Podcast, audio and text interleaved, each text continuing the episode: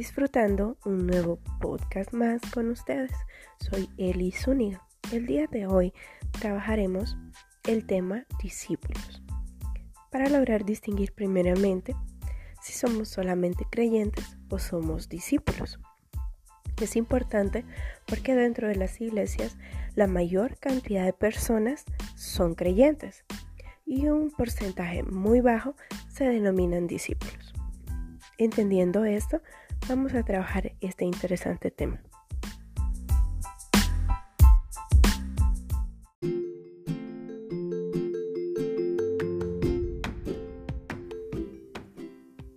¿Qué somos entonces? ¿Somos seguidores o somos discípulos? Si solamente creemos o realmente nos convertimos en discípulos. La religión enseña que podemos ser solamente creyentes solamente espectador y no tener una relación con Dios. En una religión jamás seremos protagonistas con Dios de una historia. Sin embargo, en una relación tenemos contacto directo con Dios, una oportunidad de acercarnos a Él, pero también, como dice Santiago 4.8, una oportunidad en la que Él se acerca a nosotros. Es importante que dentro de las iglesias se quiten los este, esquemas religiosos, como dice en Santiago 2.26. La fe sin obras, sin acción, está muerta. La fe inactiva es la religión. Jesucristo dice, por fe somos salvos, es cierto, pero aparte de eso, debemos de proyectar buenas acciones. Eso es lo que nos define como verdaderos discípulos o como seguidores de Cristo, y no solamente como creyentes o espectadores de una fe.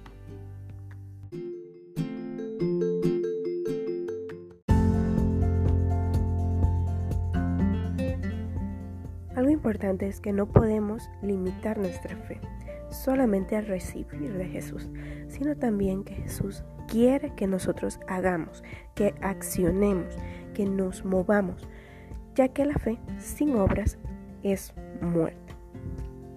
Necesitamos entender que debemos de seguir replicando el modelo con el cual fuimos nosotros alcanzados. Como creyentes, mucha gente busca a Dios solo cuando lo necesita. El seguidor o el discípulo no busca solamente a Dios cuando lo necesita, lo sigue en todo tiempo. Dios es su vida entera e invierte todo su esfuerzo por parecerse a Jesús. Jesús es su maestro. Cada discípulo tiene un maestro al cual sigue y replica el modelo que aprende de su maestro. Además, ama lo que Jesús ama. Siendo su maestro, entiende la filosofía de su maestro y se involucra con la misma. La casa de Dios, Jesús la valoró, la valora el que es discípulo de Jesús valora la casa de Dios. Es también su hogar, se siente a gusto ahí. Además se identifica con las pasiones de su maestro. La pasión por las almas que tenía Jesucristo es la pasión que un discípulo de Cristo debe demostrar.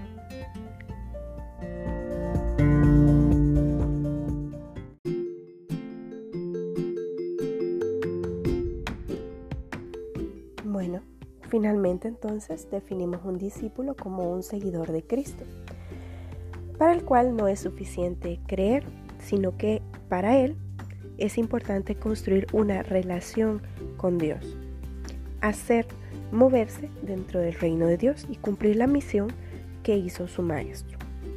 Definirse es algo importante. Nos definimos como creyentes o nos definimos como discípulos. En la Biblia dice que debemos de estar claros y no tener una doble vida.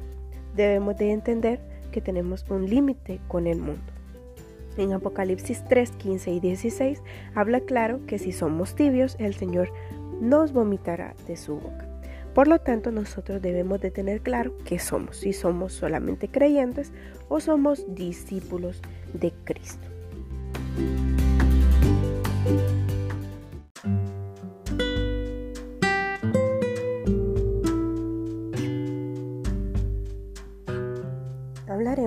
De tres de las características que identifican a un discípulo de Jesús.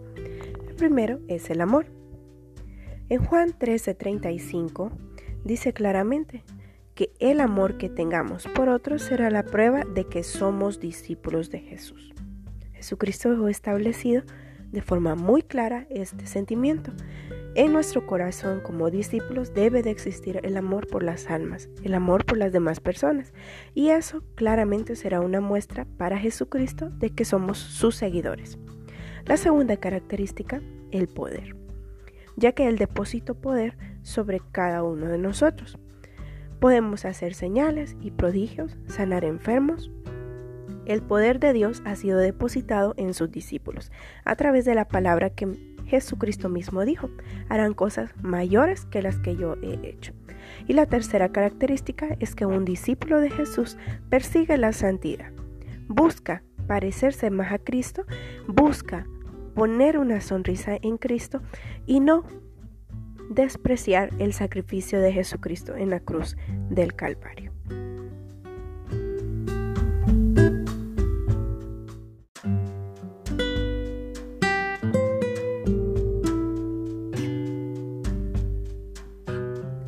Es importante entonces que como cristianos entendamos quién es nuestro Maestro y fortalezcamos entonces siempre una relación viva con Jesucristo. Aparte de eso, debemos de entender cuál es nuestra misión, ir y hacer discípulos. En Mateo 28, 18 al 20, claramente Jesucristo nos dice ir y hacer discípulos.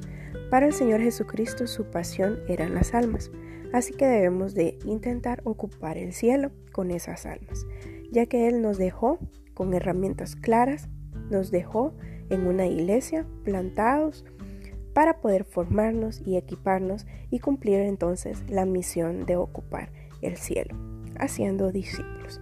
Tenemos que tener una relación con Dios estable y además entender que tenemos la responsabilidad de enseñar a las personas el camino por el cual Jesús un día nos enseñó a nosotros también a caminar.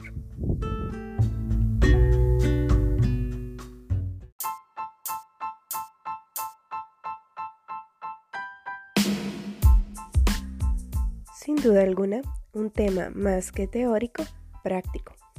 Debemos definirnos como verdaderos discípulos de Cristo. Espero hayan disfrutado mucho este tema y hayamos aprendido todo lo que significa ser un discípulo. Gracias por estar en un nuevo podcast conmigo. Eli Zuniga les saluda en Matices.